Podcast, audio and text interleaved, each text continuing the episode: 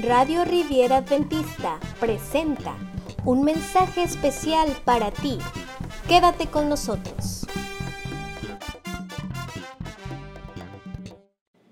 Hola queridos amigos, Dios les bendiga grandemente. Hoy tendremos un estudio más de la palabra de Dios, la venida de Cristo y la crisis final. Hoy en día nos encontramos en medio de muchas circunstancias. Vislumbramos la venida de Cristo Jesús ¿Y qué es lo que la palabra de Dios nos enseña? ¿Qué es lo que habla acerca de nuestro futuro? ¿Y qué acontecimientos entonces se presentarán para con ello? Hoy tendremos entonces la explicación de la venida de Cristo y la crisis final. Y es que cuando nosotros vamos a la venida de Cristo, está marcado entonces en la palabra de nuestro Dios. Y Dios desea que nosotros podamos entonces guiarnos a través de ella para poder entender y comprender lo que Dios desea para con nosotros. Ven, te invito a hacer una oración y vamos a estudiar la palabra de Dios. Padre eterno, acompáñanos en este momento. Sabemos las circunstancias que se están presentando a nivel mundial. Te rogamos, Señor, por todos los enfermos, te rogamos, Señor, por los médicos, te rogamos por nuestras iglesias y especialmente, Señor, te rogamos por nuestras familias, cada familia que está representada a través de nosotros y por nosotros. También, Señor, te rogamos por todos aquellos que han de recibir este mensaje, que sea un mensaje de salvación, un mensaje de bendición para cada uno de ellos. Quédate con nosotros, en Cristo Jesús oramos. Amén.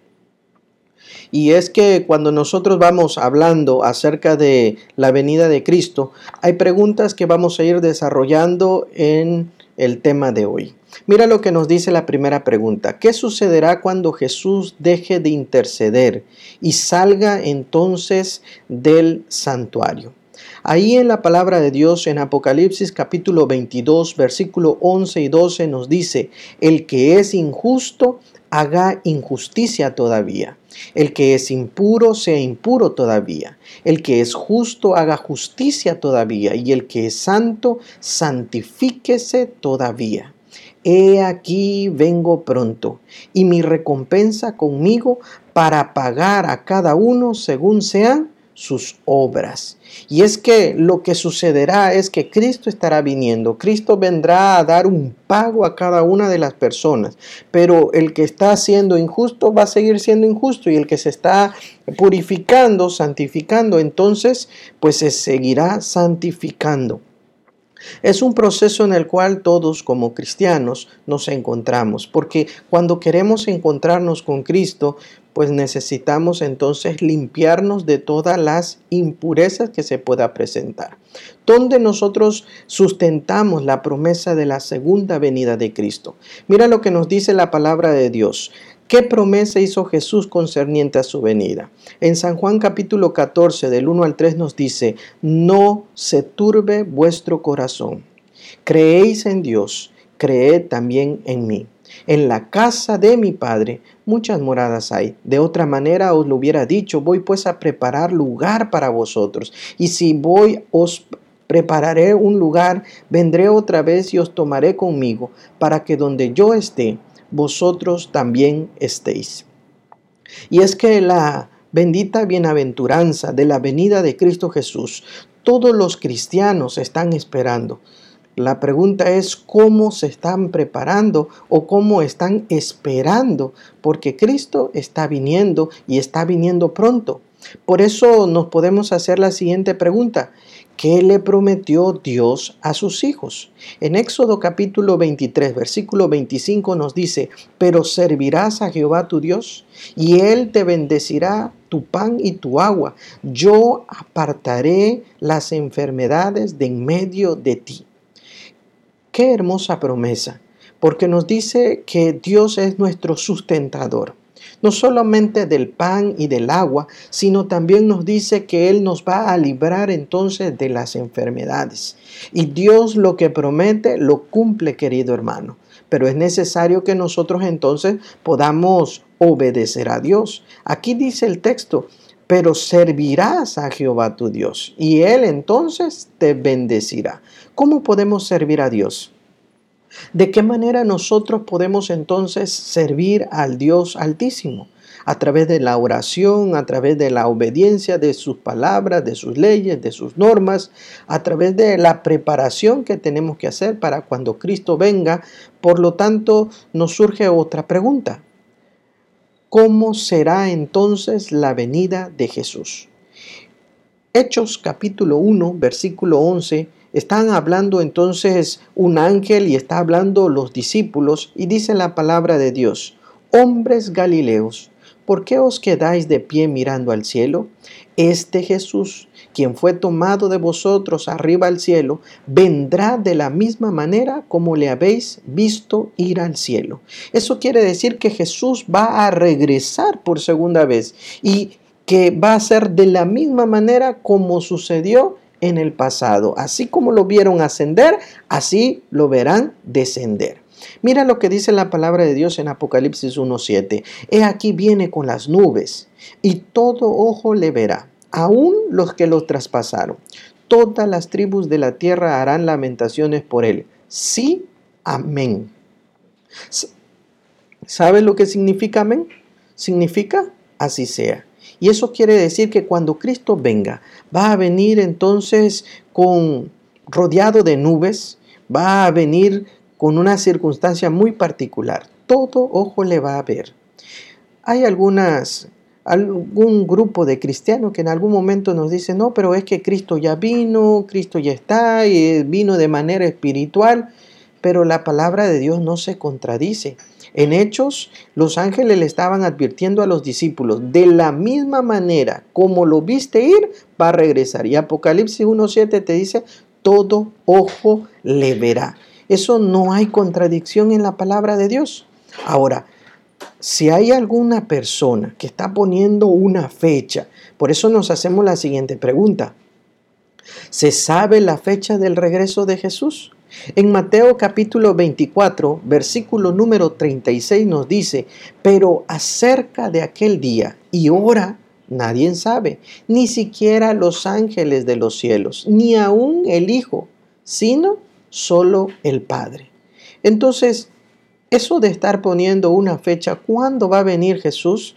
Pues no está bien, porque la palabra de Dios nos dice claramente que del día ni la hora nadie sabe. Lo que hay que hacer es estar preparados. Lo que nos compete como cristianos no es saber cuándo va a venir Cristo, sino si cuando Cristo venga estaré preparado. Y yo no voy a aventar la línea hacia el futuro, sino si Dios viniese hoy, ¿estarías preparado?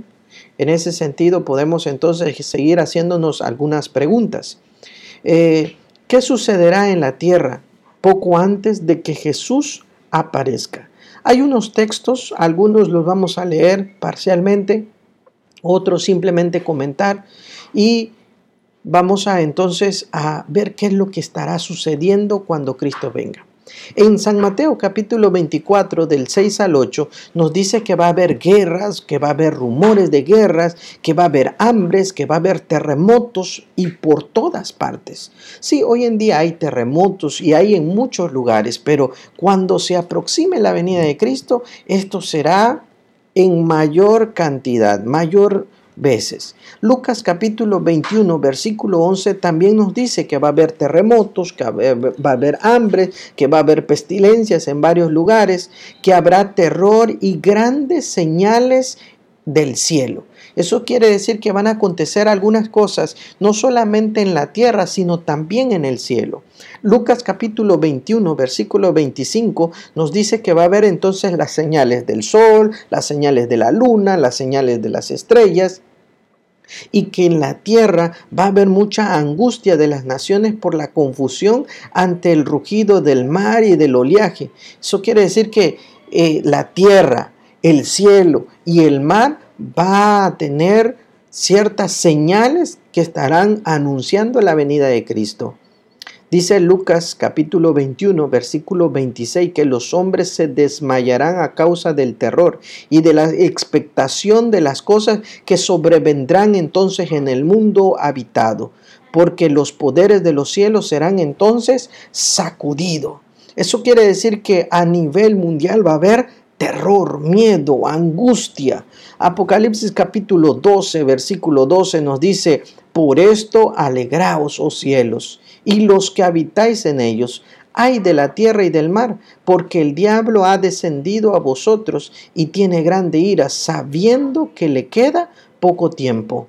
Eso quiere decir que en medio del terror el enemigo de Dios estará tratando de tener un tiempo especial para dañar.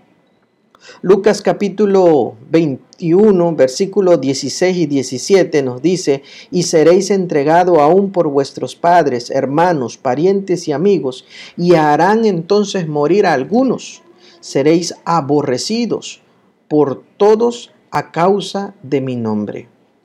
En el extracto de Apocalipsis capítulo 16, verso 1 al 21, que es el capítulo 16, nos habla ahí que serán derramadas las siete copas de la ira de Dios sobre la tierra.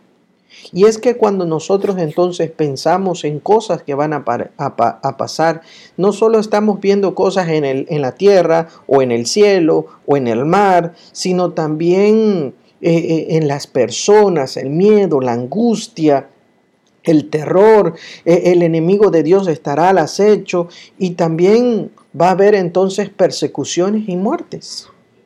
Pero no debemos tener miedo o angustia de todo esto que está sucediendo. Mira lo que nos dice la siguiente pregunta. En medio de estas circunstancias, ¿qué terrible advertencia nos hace Jesús? Mire lo que nos dice la palabra de Dios en San Mateo 24, versículo 5 y versículo número 24. El verso 5 nos dice, porque muchos vendrán en mi nombre diciendo, yo soy el Cristo, y engañarán a muchos. Y el verso 24 nos dice, porque se levantarán falsos cristos y falsos profetas y darán grandes señales y maravillas, de tal manera que engañarán, de ser posible, aún a los escogidos. Y es que la advertencia que Dios nos está dando es que va a haber entonces falsos cristos, falsos maestros, falsos profetas, falsas doctrinas, y uno tiene que entonces caminar en medio de la falsedad. Pero si uno se basa en Cristo, pues uno, si Cristo es la verdad, entonces nosotros no tendremos miedo a las cosas que están pasando. Otra de las preguntas que se nos hacen es la siguiente. ¿Cómo será la reacción de los impíos cuando vean a Jesús sobre las nubes? En el libro de Apocalipsis, capítulo 6, versículos 16 y 17 nos dice, y decían a las montañas y a las peñas, caed sobre nosotros, escondednos del rostro de aquel que está sentado sobre el trono y de la ira del Cordero, porque ha llegado el gran día de su ira. ¿Y quién podrá entonces permanecer en pie? O sea que los malvados en algún momento están llorando, están con miedo, están con angustia, están suplicando la muerte porque viene el día grande y terrible. Terrible porque para ellos es condenación, por eso es que es terrible. Pero para los santos es un día de gloria, es un día de, de gozo, de regocijo. Cristo está viniendo. Mira la siguiente pregunta. ¿Cómo entonces será la reacción de los justos cuando vean a Jesús sobre las nubes? Isaías 25, 9 nos dice, se dirá en aquel día, he aquí, este es nuestro Dios. En Él hemos esperado y Él nos salvará. Este es Jehová, en Él hemos esperado. Gocémonos y alegrémonos en su salvación. Y es que cuando nosotros vemos para los justos, es un día de alegría, pero para los injustos, para los malos, pues es un día de tristeza, de lloro, de súplica. ¿Qué es lo que me compete? ¿Qué es lo que yo necesito hacer? Hay cuatro pasos de los cuales yo necesito hacer. Porque si me doy cuenta que necesito prepararme para el encuentro con Jesús y necesito estar listo, yo necesito, número uno, arrepentirme de nuestro mal camino. Número dos, yo necesito perseverar hasta que Jesús vuelva.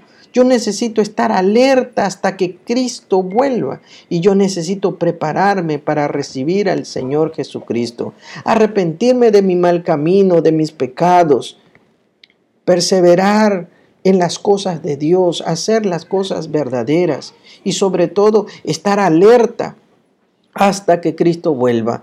Porque mientras Cristo venga, van a haber señales por doquier, pero yo necesito estar preparado.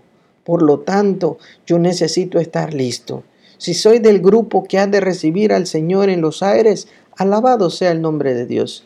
Y si hemos de llegar al descanso, alabado sea el nombre de Dios. Yo te invito para que tú y yo podamos estar listos y preparados. Vamos a hacer una oración. Bendito Señor y Padre, en esta hora te suplicamos tu bendición para con cada uno de nuestros hermanos que nos están escuchando, que tu Santo Espíritu pueda encaminarnos hoy y siempre en las cosas de Dios y entonces estar listos para el día de tu venida. Quédate pues con nosotros, te lo rogamos y suplicamos en el nombre de Cristo Jesús. Amén. Dios te bendiga querido hermano, un abrazo. Gracias por sintonizarnos. Síguenos a través de Facebook, Radio Riviera Adventista, a través de anchor.fm, como Radio Riviera Adventista. Déjanos tus comentarios y compártenos con tus amigos. No te olvides, estamos en Spotify como Radio Riviera Adventista.